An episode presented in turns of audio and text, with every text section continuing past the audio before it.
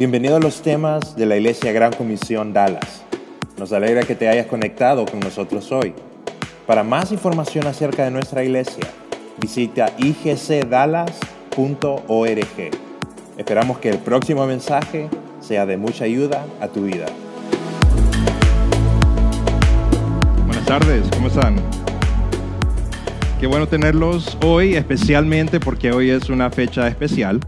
Eh, es fecha especial porque estamos iniciando una nueva serie, ¿verdad? Estuvimos hablando por tres meses acerca de un solo pasaje, ¿verdad? Y hoy eh, nos graduamos de ese pasaje y nos vamos a mover al siguiente, a la siguiente etapa, que es una nueva serie.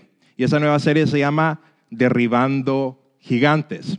Pero antes que entremos a la serie, yo quiero mencionar una cosa y es que todos, en la entrada, todos, se les está dando una tarjetita como esta. Entonces quiero que todos la saquen y todos la muestren, ¿verdad? Quiero que todos saquen su tarjetita y todos me la muestren, porque no nos vamos, vamos a hacer un, un ejercicio de cómo dar esas tarjetitas. Y lo que queremos hacer es que esas tarjetitas las vamos a tener nosotros aquí en la iglesia, las vamos a estar dando todos los fines de semana y son súper, súper prácticas.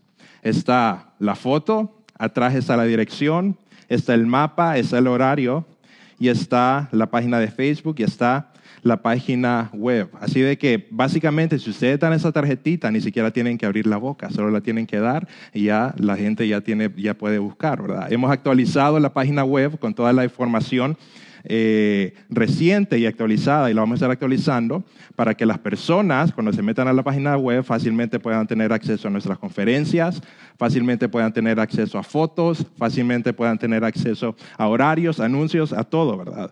Entonces, ¿cómo se dan? Es bien fácil. Esas tarjetitas, si son nombres, entonces les caben en la billetera y las pueden andar en la billetera y se le puede decir que se las metan ahorita para que no se les olvide, porque si, si se las meten a la billetera ahorita, no se les va a olvidar. Y si a las mujeres fácilmente la pueden meter también a su cartera o la pueden meter a cualquier, a su bolsa del pantalón. Y es bien fácil de dar, porque uno, lo único que tiene que hacer para dar esa tarjeta de invitación, lo único que tiene que hacer es hablar con alguien y encontrar cualquier mínima excusa para decir, hey, te invito a mi iglesia. Cualquier excusa, hey, te invito a mi iglesia. Tal vez tienen un amigo, tal vez tienen una persona que dice, ay, vieras que eso tienen un problema con mi hijo. Entonces ustedes dicen, ah, hey, te invito a mi iglesia, ¿verdad? Solo eso tienen que hacer. Te invito a mi iglesia. Tal vez están hablando con un amigo, con un familiar y les dice, fíjate que tengo un problema de trabajo. Y ustedes le pueden decir bien casualmente, hey, ¿sabes qué? Saquen la tarjeta y le dicen, te invito a la iglesia. Fácil de hacer. No tienen que ni hablar mucho.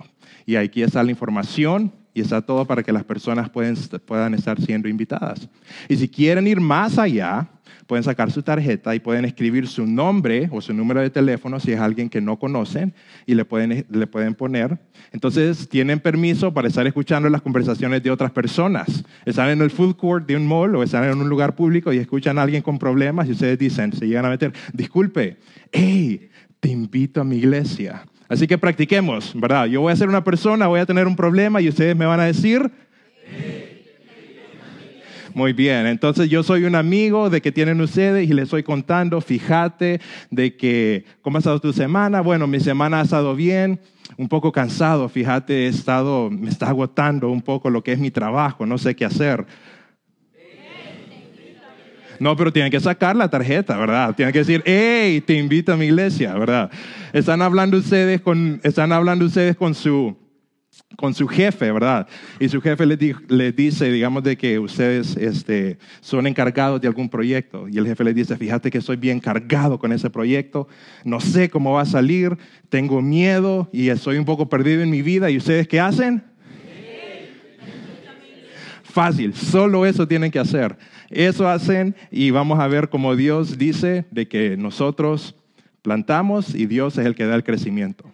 Pero así es como nosotros tenemos, nos toca nuestra parte como iglesia decir, hey, te invito a mi iglesia. Súper fácil, súper práctico. No quiero que los vengan aquí el próximo domingo con tarjetas porque quiero que todas las hayan dado durante la semana.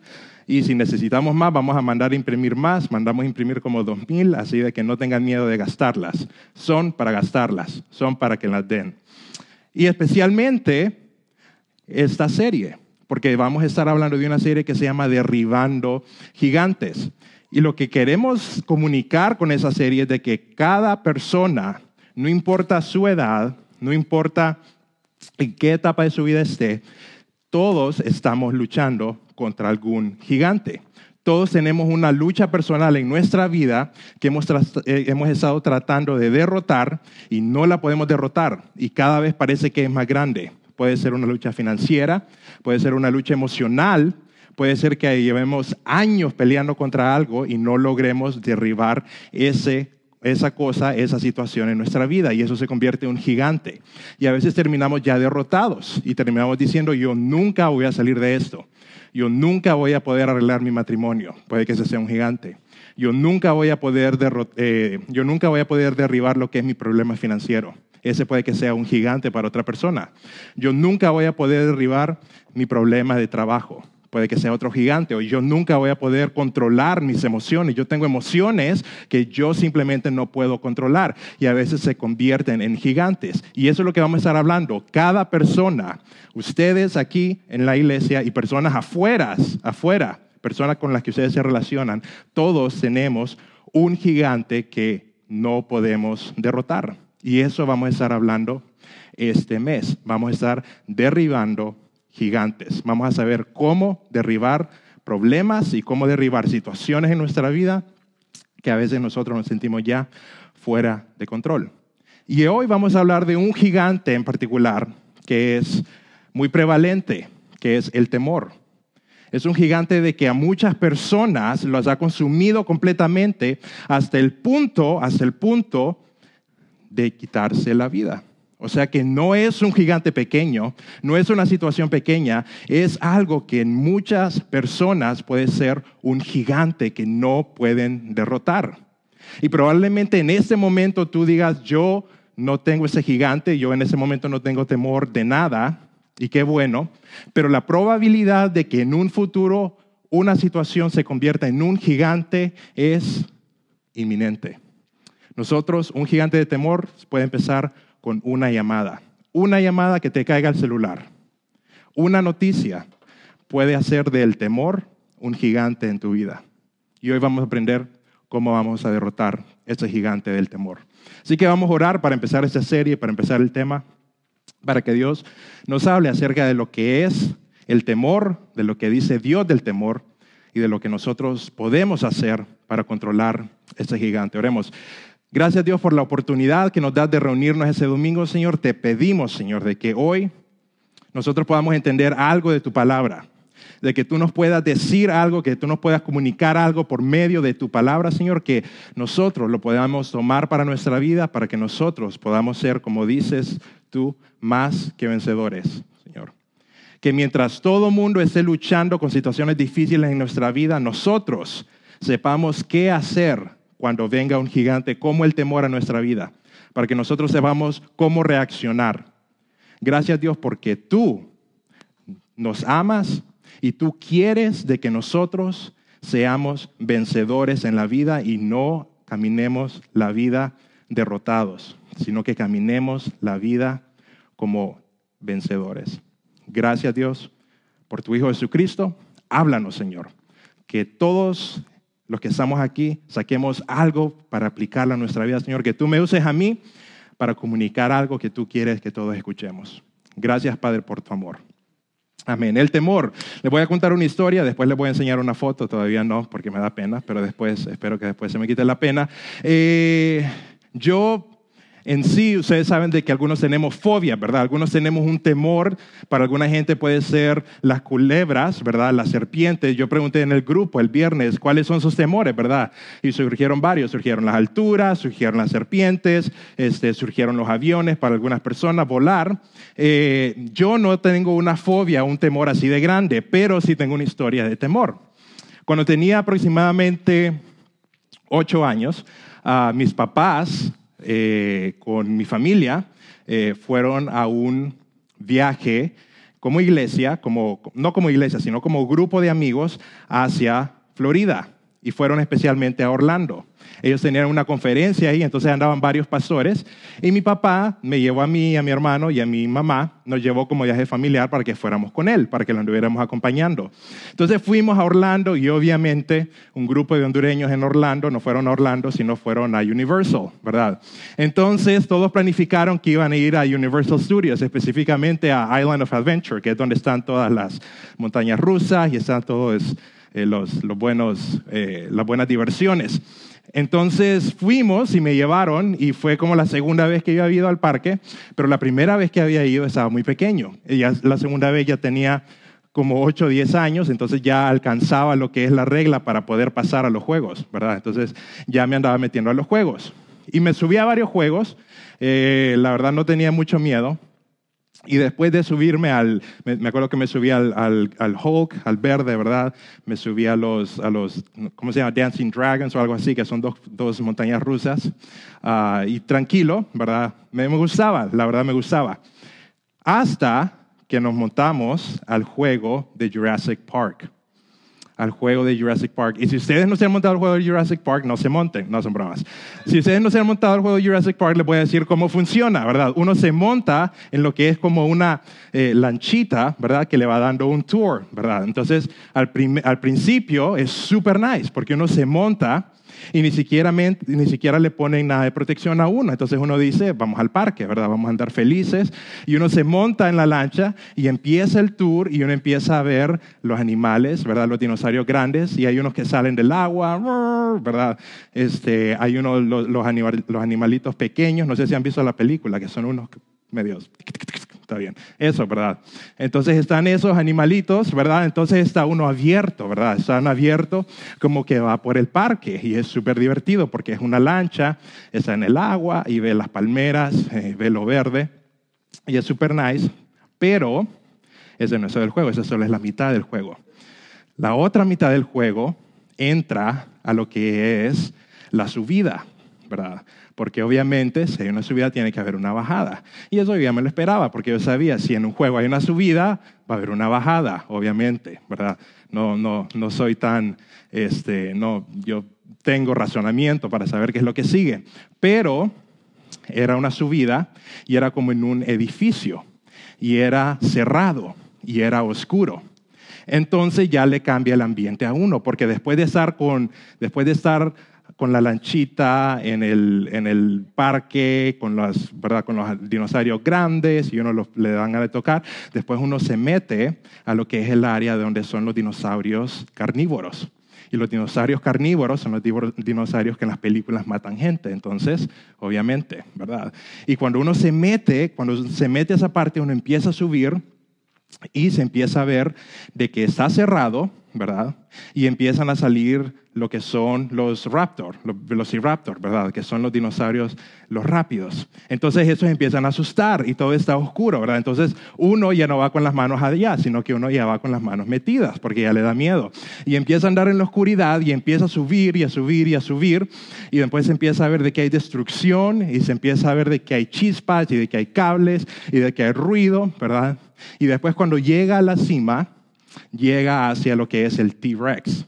Y el T-Rex es el, dinosaurio malo de la película, es el dinosaurio que, quiere matar a los niños bulliciosos de la película. Entonces el T-Rex es el dinosaurio más grande. Y uno llega y el barco, la lanchita, se va dirigiendo hacia lo que es el T-Rex, ¿verdad? Entonces uno se da cuenta de que el T-Rex se va acercando hacia uno, ¿verdad? Entonces, cuando uno ve el T-Rex, a uno se le olvida que uno ha estado subiendo por los últimos cinco minutos. Entonces se acerca el T-Rex y se agacha para morderlo a uno. Entonces toda la gente, ah, ¿verdad? Eh, tiene miedo porque lo va a morder y se acerca y se acerca y se acerca. Y justo cuando lo va a morder a uno, te deja caer y te deja caer y no te, no, te, no te dice porque te tiene lleno de neblina lo que es. Entonces vos no ves de que estás cayendo. Entonces lo que pasa en tu mente es que te va a morder el T-Rex y cuando te va a morder cerras los ojos y te dejan caer. Y después no solo es eso, sino que te dejan caer y te toman foto, ¿verdad? Porque si no, no sería diversión. Entonces, obviamente, nadie se lo esperó, especialmente yo no me esperaba que me iban a dejar caer después de ver al T-Rex. Y tenemos la foto ahí, y por si no me ven, yo soy el que soy en medio con mi mamá, ¿verdad? Y creo que ahí es la siguiente y está más, más cercada, ¿verdad? Tengo cara de... tengo, tengo cara que me asustaron y que me agarraron, ¿verdad? Porque nadie se lo espera. Y están algunos de los pastores, de hecho, está Edwin Larios, ¿verdad? Eh, y está don Gustavo Cepeda, por si los, que lo conocen, ellos estaban ahí. Entonces era un, paseo de iglesia, pero a mí y a mi mamá nos, nos agarraron. Y a don Gustavo también, ¿verdad? No fui el único, ¿verdad? Ok, ya podemos quitar eso. Gracias. ok. Pregúntenme ahora cuál es el único juego en el mundo en el que no me van a hacer subir.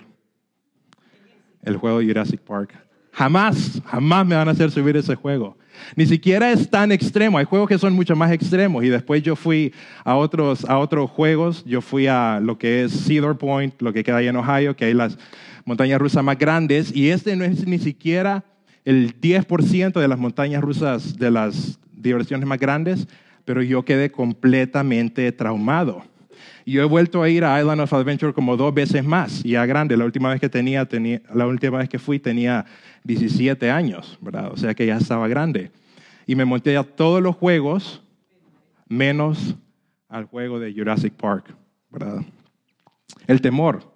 Ese para mí, en, en cierta manera, se convirtió en lo que se trata de juegos de montañas rusas y de eso se convirtió en mi gigante. Y yo no lo quiero superar, así que no me inviten a Island of Adventure. No me voy a montar a Jurassic Park. Pero algunos de nosotros tenemos lo que son gigantes, no simplemente uno, dos. Tenemos lo que son gigantes, no simplemente en lo que son juegos como esos, sino que tenemos gigantes en nuestra vida personal. Y uno de esos gigantes para mucha gente es el temor. Hay personas de que llevan años, llevan años luchando contra lo que es el temor y no lo pueden superar. Vamos a cambiar de micrófono. Ok. Hay una encuesta.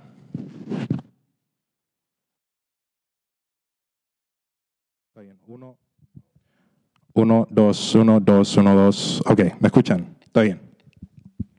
Hay una encuesta de una universidad que se llama Chapman y ellos encuestaron a nivel nacional a personas para preguntarles cuáles eran sus temores en la vida. Le preguntaron alrededor de 2.000 personas y catalogaron cuáles eran los 80 temores más grandes que las personas tenían en su vida. Y es interesante porque uno pensaría que el miedo a morir de las personas, uno pensaría que el miedo a morir estaría de lo más arriba, sería de los miedos más prominentes en las personas. Pero interesantemente encontraron que el miedo a morir solamente llegaba al número 48 de 80 miedos. El miedo a morir para las personas simplemente llegaba al número 48. Solo el 20.3 de las personas tenían miedo a morir. Y es interesante porque el 20% también de las personas, el número 49, el miedo mayor de las personas después de morir era hablar en público. O sea, de que algunas personas, 20%, preferían morir que hablar en público. Y es interesante porque hay muchos miedos de que probablemente, hay muchos temores de que aparentemente son menos peligrosos o son menos trascendentales que llegaron mucho más arriba al miedo a morir. Por ejemplo, miedos o temores que la gente tenía más que eran mayor que el miedo a morir. Más personas tenían miedo a que las computadoras los reemplazaran en sus trabajos. Ese era un miedo mayor, al miedo a morir. Más personas tenían miedo a perder las fotos de su celular que miedo a morir. Y eso es interesante. Me acuerdo una vez en, en Honduras, que hubo una campaña por, pues, que decían de que si te querían quitar el celular, que se lo dieras, que no pelearas por tu celular, que no valía la pena. Pero muchas personas aún así terminaban heridas porque les, les intentaban robar el celular y ellos se no dejaban que les quitaran el celular, no querían. Y es interesante, más personas tenían miedo a perder sus datos personales que miedo a morir. Interesantemente, más personas tenían miedo a Obamacare que a morir. Ese quedó en un, de miedo más arriba. Eso me dice que como, como, como personas, como humanos, eh, pensamos bastante solo en nosotros, en nuestra vida. El miedo a perder a alguien cercano, el temor a perder a alguien cercano, uno pensaría que estuviera en los más arriba, que estuviera en el número 10, de 10 para arriba, pero solo llegó al número 17, de acuerdo a esa encuesta. El miedo a perder a alguien cercano solo llegó al 39.7 de las personas. Y superiores a este miedo en esta encuesta era el fraude a tarjeta de crédito. La gente tenía más miedo a que le hicieran fraude de tarjeta de crédito a perder a alguien cercano. Tenían más miedo al calentamiento global que a perder a alguien cercano. Tenían más temor a una factura médica después de ir al hospital que a perder a alguien cercano. O sea que muchas personas, el miedo llegaba cuando los salvaban del hospital, no cuando estaban perdiendo la vida. Tenían más miedo a la factura médica que a perder su vida. Y el número uno miedo que la gente tuvo fue al gobierno, a un gobierno corrupto. Todo el mundo, el 78% de las personas dijeron, yo tengo miedo a un gobierno corrupto. Incluso miedos irracionales. Por ejemplo, el miedo a los animales, solo el 3% de las personas dijeron que tenían miedo a los animales. Ese fue el último miedo. 80, el 80, de, 80 miedos, ese fue el número 80, solo el 3.7% de las personas dijeron, yo le tengo miedo a los animales. Pero de acuerdo a estadísticas, 201 personas mueren por ataques de animales al año. Y cada año hay más de un millón de visitas a la sala de emergencias por eventos relacionados a animales. Y cada año el sistema de salud gasta alrededor de 2 billones de dólares en sistema de salud para tratar a gente que de alguna u otra forma fue golpeada o mordida o picada por animales. Pero el miedo a los animales solo era del 3.7%. Adivinen a qué le tenía más miedo a la gente que a los animales a los zombies. Eso no eso. Adivinen a qué más le tenía más miedo la gente. A los fantasmas. Y adivinen a qué más le tenía más miedo a la gente que a los animales. A los payasos.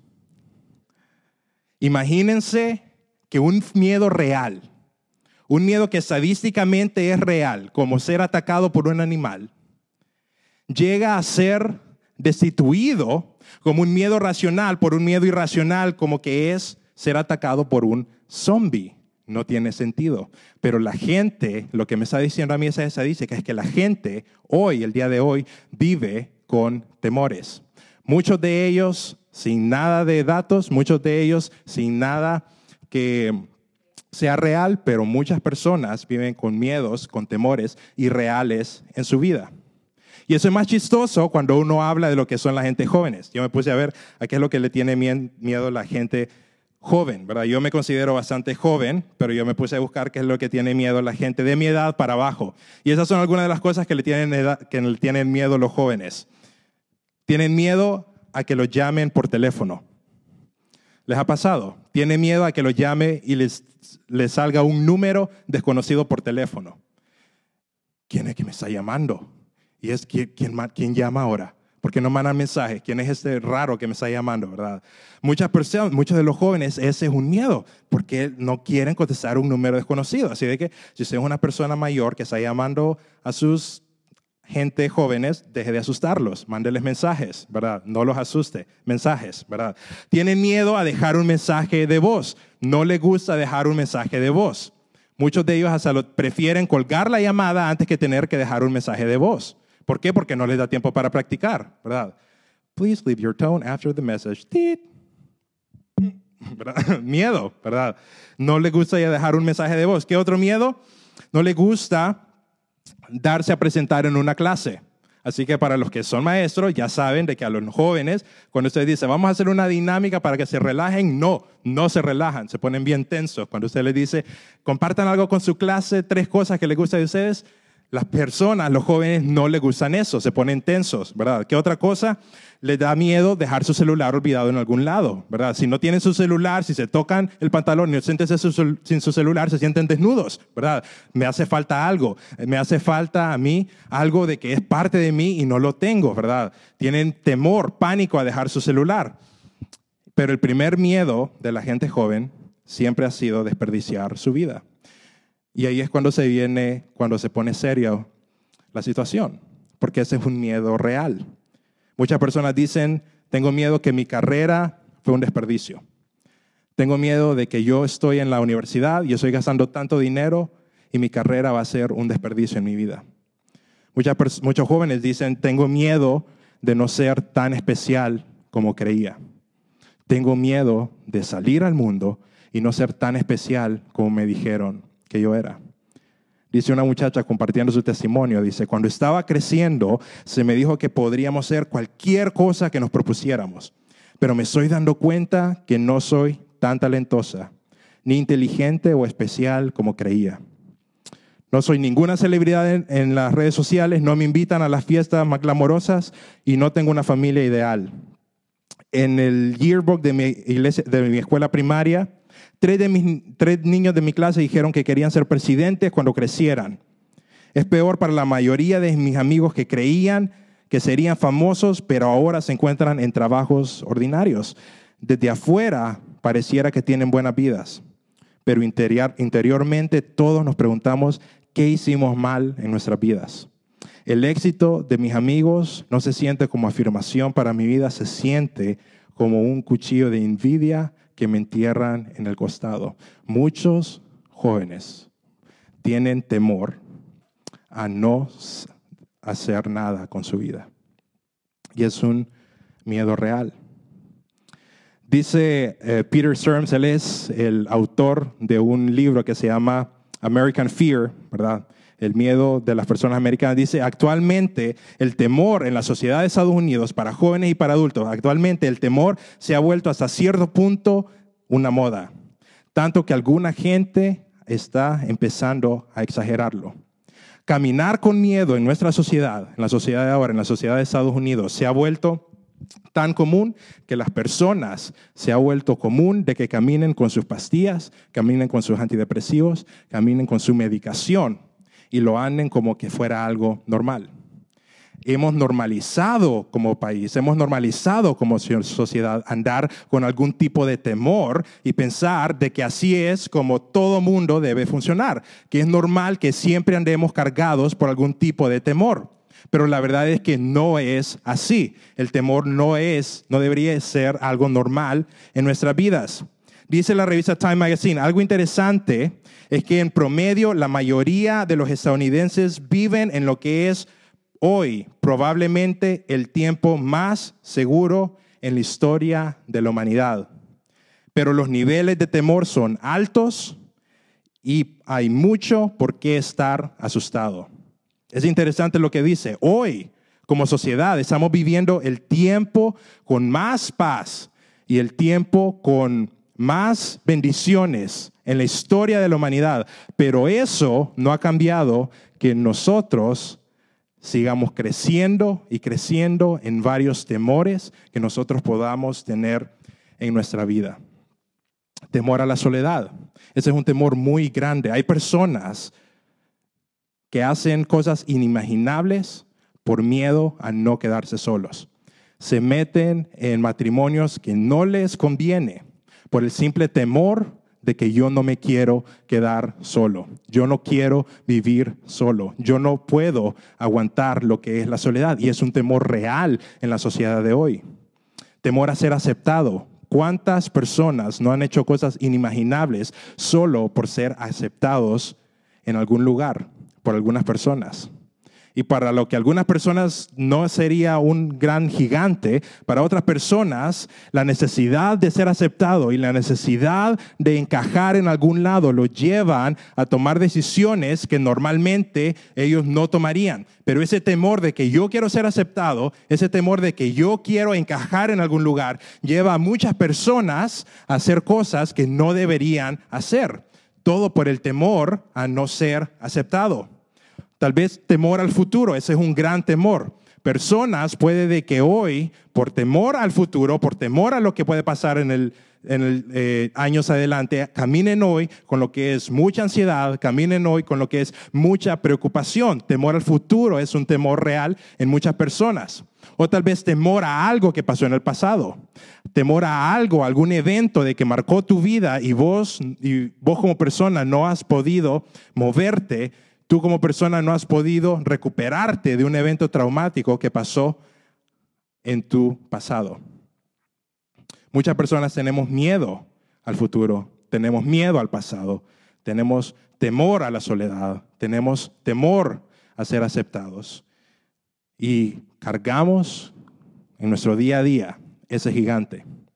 Y nos hemos acostumbrado a caminar con él. Pero Dios no quiere que nosotros caminemos así. Dios dice que Él quiere que caminemos como personas libres y quiere que caminemos como vencedores. Quiere que caminemos como personas que hemos sabido cómo lidiar con gigantes como el temor. Dios no quiere, no quiere, y no es el plan de Dios para tu vida que tú vivas su vida con algún tipo de temor. Así que, ¿qué dice la Biblia del temor? Bueno, la Biblia dice de que todos tenemos que lidiar con algún tiempo, tipo de temor en algún tiempo de nuestra vida. Todos vamos a tener que lidiar con algún tipo de temor. Así de que si tú te metes en una situación, si tú te encuentras, en una situación que te da temor, por eso no te hace mal cristiano, por eso no te hace menos cristiano. Porque inclusive los grandes hombres de la Biblia, si nosotros nos podemos a leer las cosas grandes que hicieron hombres de la Biblia, cada hombre que hizo algo grande, cada personaje de la Biblia que hizo algo grande se encontró en una situación donde inicialmente tuvo temor. David derribó al gigante y lo coronaron como rey, pero después se encontró huyendo por su vida en cuevas y muchos de los salmos que nosotros leemos hoy son salmos de David tratando de lidiar con el temor en su vida. Muchos grandes hombres de la Biblia tuvieron temor en algún punto de su vida. Moisés, Dios le dice, vas a sacar a Israel de lo que es Egipto. Y Moisés lo primero que dice es, yo, yo no puedo hablar. Yo no puedo, yo soy incapaz de hacer esas cosas. Dios le da un mandato y lo primero que dice Moisés es, yo tengo temor. Y Moisés supo superar ese temor y supo sacar a Israel y supo hacer grandes cosas, pero inicialmente sí tuvo temor. Entonces eso da esperanza. Y da esperanza porque si tú en ese momento estás lidiando con algún tipo de temor, si tú en ese momento estás lidiando con algún tipo de seguridad, Dios puede convertir ese temor en valentía. Y Dios puede convertir esa situación que da miedo en una situación que traiga mucho fruto para tu vida. El temor es algo que todos vamos a tener que lidiar. ¿Y qué es otra cosa que dice la Biblia acerca del temor? Dice que el temor que no todo el temor es malo. No todo el temor es un temor malo. Por ejemplo, el temor puede ser un buen motivador, te puede motivar a hacer cosas buenas.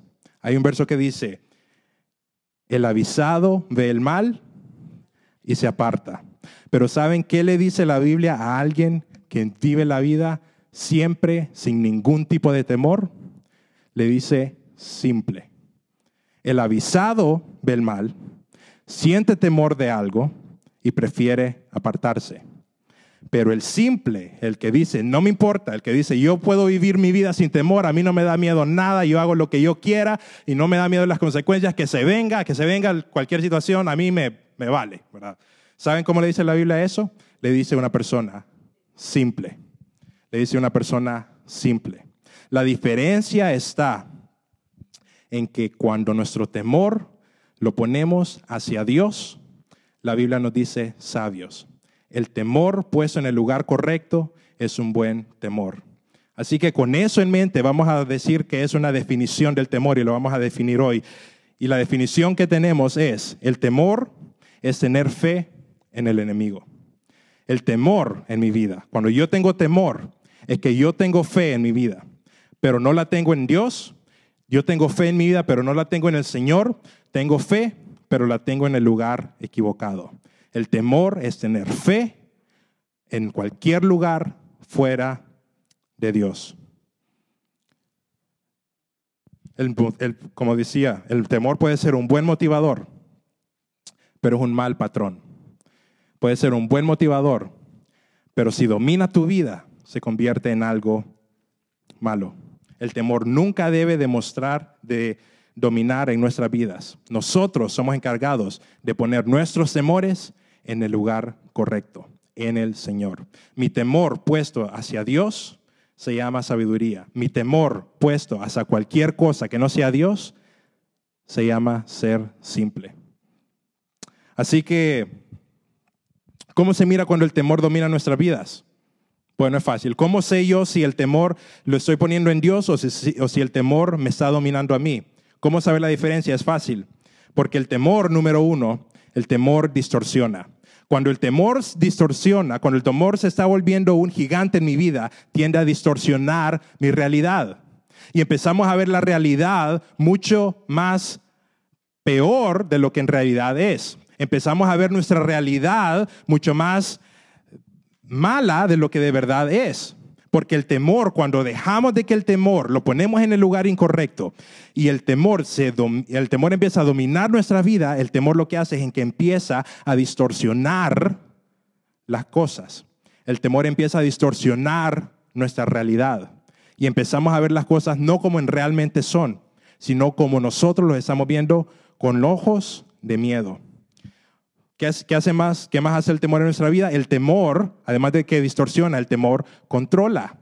Cuando nosotros tenemos temor y el temor domina nuestra vida, nosotros paramos de ser los dueños de nuestras decisiones, nosotros paramos de ser los dueños de nuestros pensamientos, nosotros paramos de ser los dueños de nuestra vida y el temor toma control y tomamos decisiones que usualmente no tomaríamos si el temor no estuviera reinando en nuestras vidas. El temor distorsiona, el temor controla nuestras vidas y también el temor paraliza.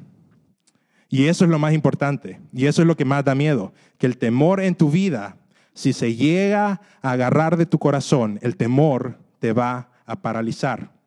No sé si ustedes han visto unas cabras, hay unas cabras de que tienen un defecto genético que cuando uno las asusta, se quedan quietas, ¿verdad?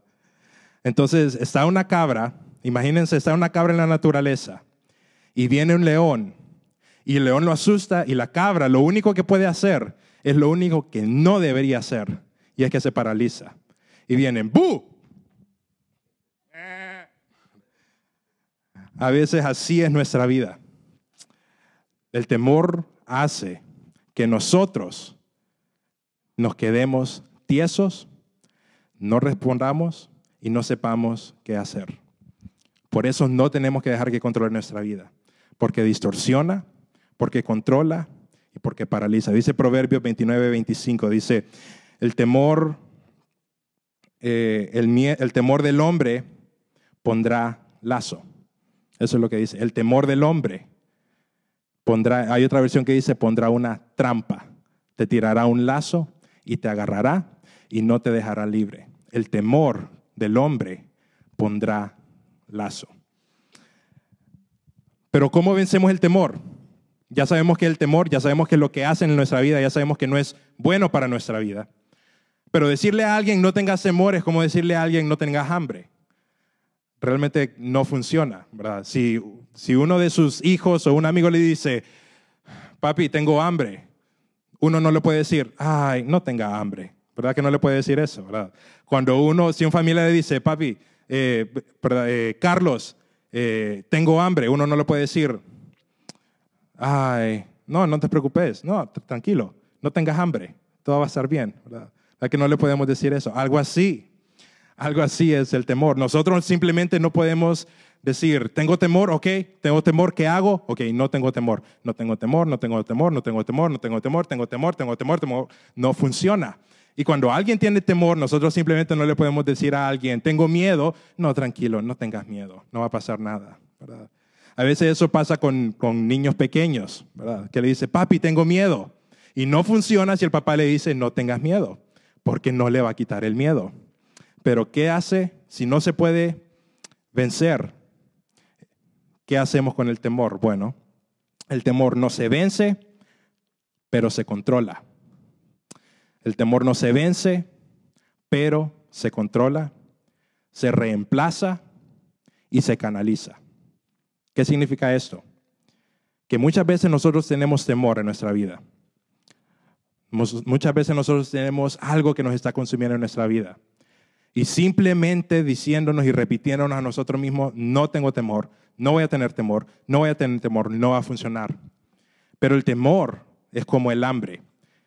No se vence, sino que se controla, se reemplaza con algo y se canaliza hacia una dirección correcta. Entonces, ¿cómo controlamos? Si no podemos vencer el temor, sino que lo tenemos que controlar en nuestra vida, ¿cómo controlamos el temor? Y según la Biblia hay tres, hay, hay, más, pero yo me voy a quedar con tres puntos de cómo nosotros podemos controlar el temor en nuestra vida.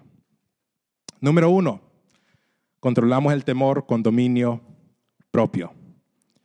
Con dominio propio. Dice Romanos 8:15, dice, pues no habéis recibido el espíritu de esclavitud para estar otra vez en temor, sino que habéis recibido el espíritu de adopción para clamar, por cual clamamos, Abba Padre. ¿Qué nos, ¿Qué nos está diciendo aquí ese verso? De que nosotros tenemos la herramienta necesaria para saber controlar el temor. Y eso es importante que tú lo sepas, porque si tú has estado creyendo en tu mente de que tú no puedes vencer el temor porque no tienes las eh, herramientas necesarias para vencer el temor, tú no tienes las fuerzas necesarias para vencer una situación que está pasando en tu vida, es importante de que tú te des cuenta de que eso no es verdad, es una mentira. Tú el momento que confías en Jesucristo como tu Salvador, recibes, como dice, no un espíritu de esclavitud para estar en temor, sino un espíritu de adopción, un espíritu diferente. Es importante que tú te des cuenta que tú tienes la capacidad de controlar lo que pasa en tu corazón. Tú tienes la capacidad de controlar lo que entra a tu mente y se va a tu corazón. Tú tienes un filtro. Por eso tú tienes, para saber controlar el temor, la primera, el primer paso es con dominio propio. El dominio es simplemente aprender a filtrar tus emociones. Aprender a filtrar tus emociones. ¿Y cómo se filtran tus emociones? Se filtran con tu cabeza. Porque las emociones van a tu corazón pero la Biblia enseña de que antes de que una emoción llegue a tu corazón, tú tienes que aprender a que esa emoción sea filtrada por tu cabeza y llegue a tu corazón. En pocas palabras, nada puede llegar a tu corazón. Ningún miedo puede llegar a tu corazón si tu mente no se lo ha dejado pasar. Tú tienes la potestad Tú tienes el poder de controlar qué es lo que siente tu corazón. Dice la Biblia, un verso de la Biblia eh, que dice, el corazón es engañoso. Si tú haces las cosas porque te sientes bien, si tú haces algo porque simplemente te hace sentir algo en tu, en tu corazón, si tú haces algo por pura emoción, eso se llama no saber tener dominio propio.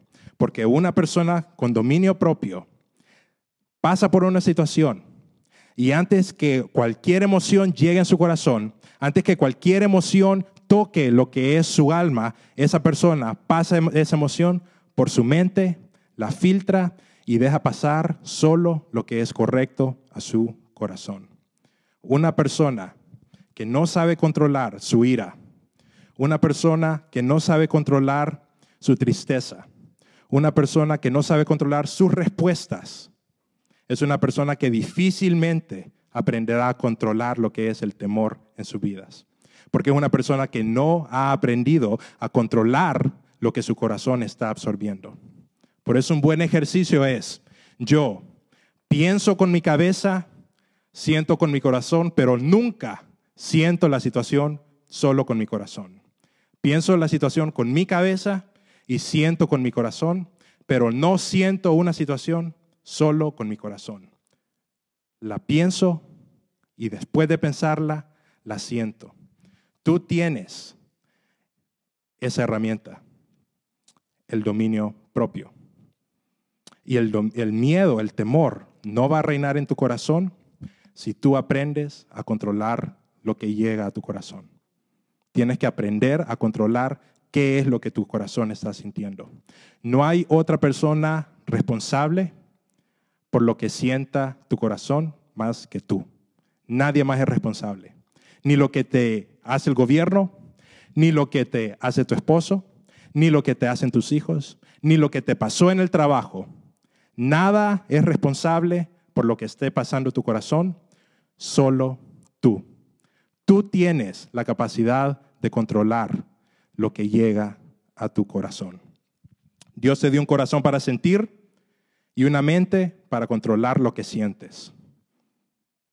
El segundo punto, ¿cómo se controla el temor? Uno, con dominio propio y dos, se controla con obediencia. El temor en tu vida se controla con obediencia. Muchas veces nosotros nos metemos en situaciones que tenemos temor y son situaciones porque nos hemos metido por pura ignorancia y nos encontramos en una situación por pura ignorancia y nos causa temor. Fuimos, este, eh, tomamos, alguien tomó un préstamo y nos puso y, le dimos el permiso a nosotros para que pusiera nuestro nombre, que nosotros íbamos a responder por esa persona sin saber que eso no lo tenemos que hacer, es una mala idea, pero pasó, esa persona no pagó el préstamo y nos llama el banco y nos dicen, usted debe 50 mil dólares. Nos metimos en una situación que da miedo por ignorancia. Muchas veces nosotros nos metemos en una situación simplemente por desobediencia. Nosotros sabíamos que no teníamos que hacer algo y lo hicimos. Y estamos pagando las consecuencias y la consecuencia da miedo y sentimos temor. ¿verdad? Y muchas veces nosotros nos encontramos en situaciones en que no nos metimos por ignorancia, no nos metimos por desobediencia, pero Dios, por alguna razón, en su infinita sabiduría, decidió de que sería bueno que nosotros nos encontráramos ahí. ¿Saben cómo se sale de las tres situaciones? Con la misma solución, obedeciendo. Es como que un barco se pierda en el mar.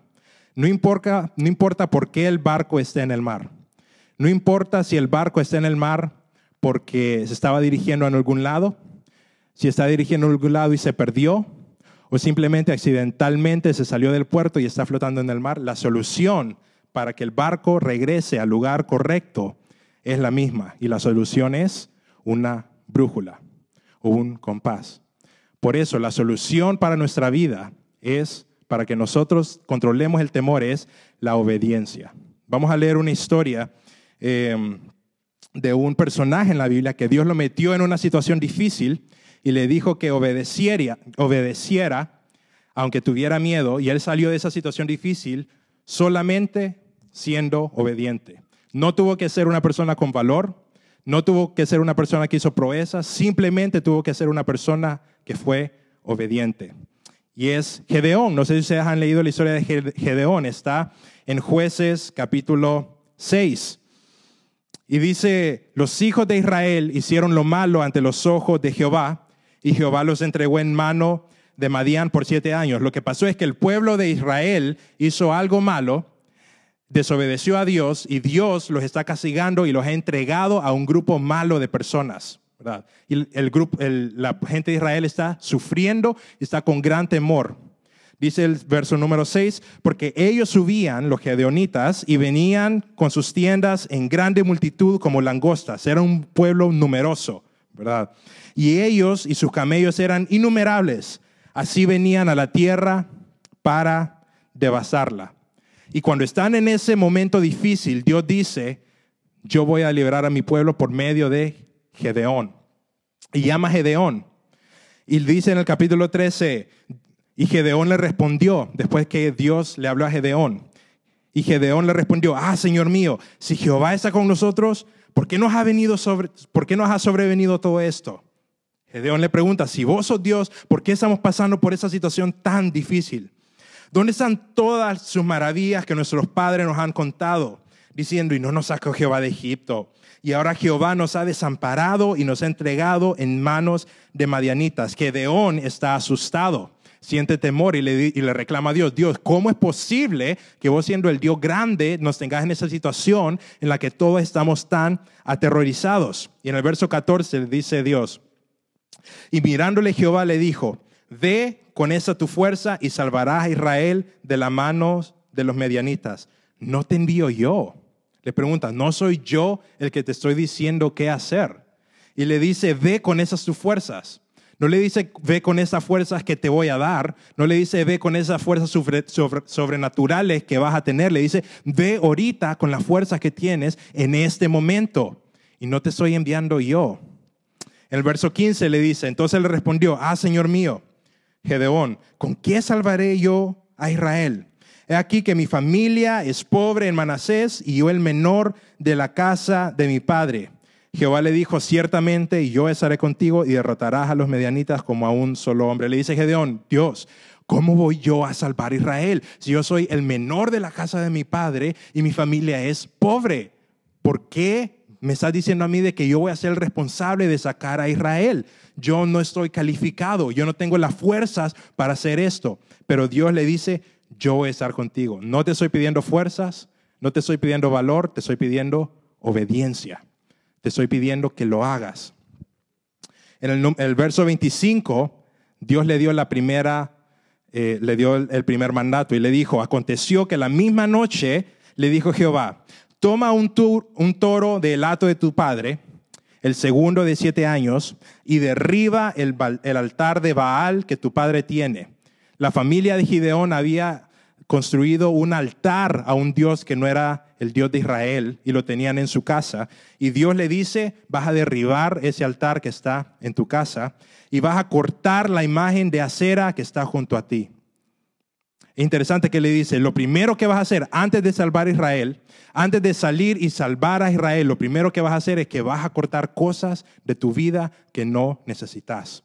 Muchas veces Dios quiere que nosotros cortemos cosas de nuestra vida antes de que Él nos saque de una situación difícil. Muchas veces Dios quiere de que nosotros quitemos cosas en nuestra vida que no necesitamos, que están impidiendo entre Dios y el, entre nosotros y Dios y esas cosas aparentemente no llevan a nada, aparentemente no solucionan el problema, pero Dios está más interesado en cambiarte que en salvarte de esta situación. Y eso es lo que dijo con, con Gedeón. Antes de salvar a Israel, vas a derribar esos ídolos porque yo no te estoy pidiendo valor, te estoy pidiendo obediencia. Y en el capítulo 7 sigue, dice, levantándose pues de mañana, Jerobaal, que fue el nombre que le pusieron las personas de, eh, las personas de su casa, y Jerobaal significa el que votó el, eh, el que votó el altar. Eso significa Jerobaal. Entonces le pusieron un sobrenombre. Es como que le dijeron, ve, hay que ser el, el o lo que sea.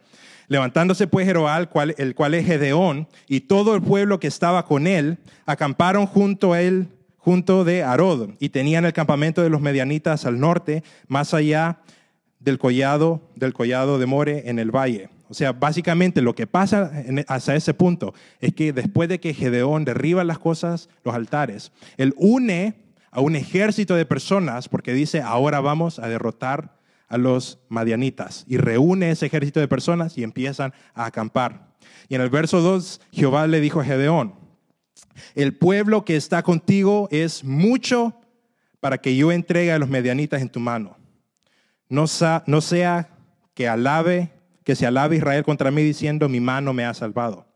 Ahora pues, haz pregonar en oídos del pueblo diciendo, quien tema y se estremezca, madrugue y devuélvase del monte de Galaad. Y se devolvieron de los del pueblo veintidós mil y quedaron diez mil. ¿Qué es lo que pasó? Dios le dice, vos juntaste, me obedeciste en derrotar, en votar lo que es el altar de Baal. Ahora me vas a obedecer en esto. Ese ejército que vos tenés es muy grande yo lo voy a hacer más pequeño. Y dice de que preguntarle al pueblo quiénes se quieran ir. Y los que se quieran ir, déjalos ir. Y dice que se fueron 22 mil y quedaron solamente 10 mil. O sea que ¿cuál, era el, cuál era el, eh, el grupo de soldados original que tenía? 32 mil soldados. Y Dios le dice, vamos a quitar a 22 mil y te vas a quedar solo con una sola parte. ¿Y saben qué hizo Gedeón? Obedeció. Con miedo, pero obedeció. Y después en el verso 4 dice, y dijo, y Jehová dijo a Gedeón, aún es mucho el pueblo, llévalos a las aguas y ahí te los probaré. Y del que yo te diga, váyase conmigo, irá contigo. Mas cualquiera que yo te diga, ese no vaya contigo, él no irá. Entonces llevó al pueblo a las aguas y dijo oh Jehová a Gedeón, cualquiera que lamiere las aguas con su lengua como lame el perro, o aquel, a aquel pondrás aparte, asimismo a cualquiera que se doblare sus rodillas para beber. Y fue el número de los que lamieron lavando el agua con la mano de su boca, 300 hombres. Y todo el resto del pueblo se dobló sobre sus rodillas para beber las aguas. ¿Qué pasa aquí? Dios le dice, aún con 10 mil, me hiciste caso con 10 mil, ahora me vas a hacer caso con esto. Todavía hay mucha gente.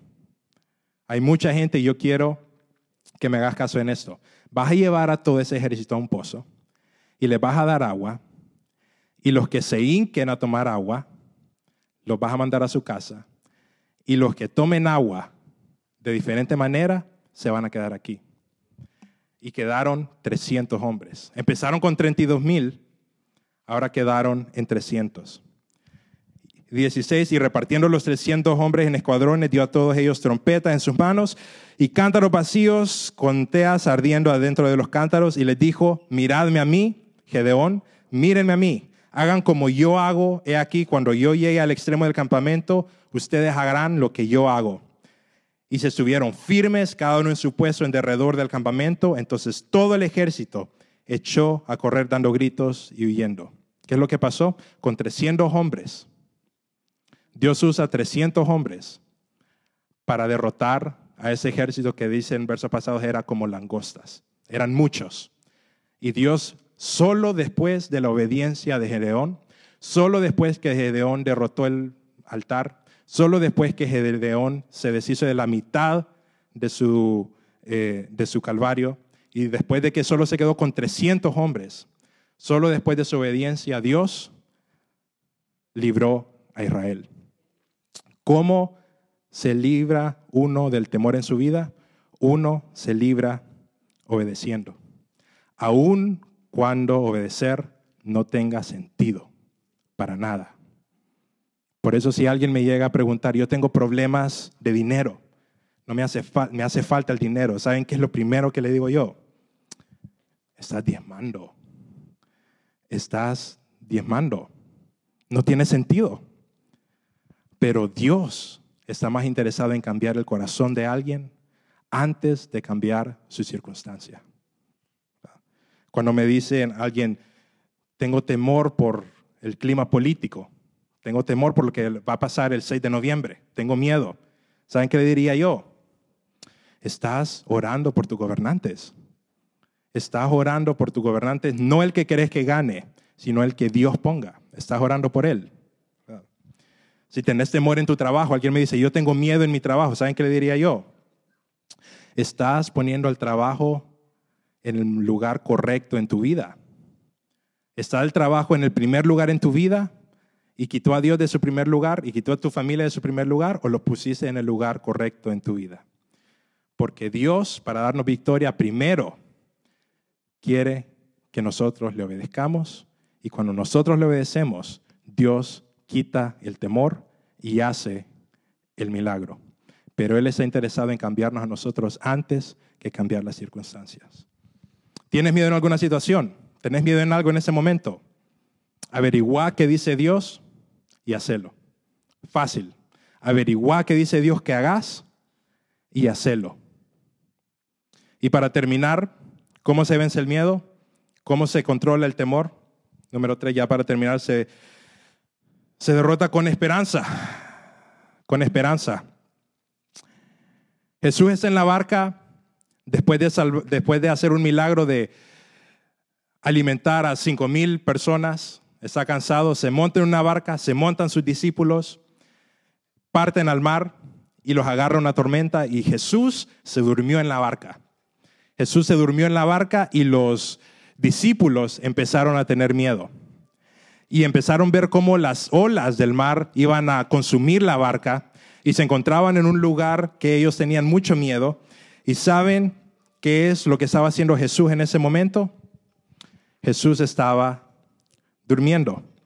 Y después de que los discípulos tienen miedo y están totalmente aterrados que van a morir y ese es un miedo real, el temor es en su vida, en su vida en ese momento hasta arriba, ellos tienen temor y no les aguanta el temor y despiertan a Jesús y le dicen, "Maestro, Jesús, ¿qué te pasa? No estamos muriendo." ¿Cómo es posible que estés dormido? ¿No ves que las aguas, las olas nos van a devorar? Estás durmiendo. ¿Saben qué les dijo Jesús?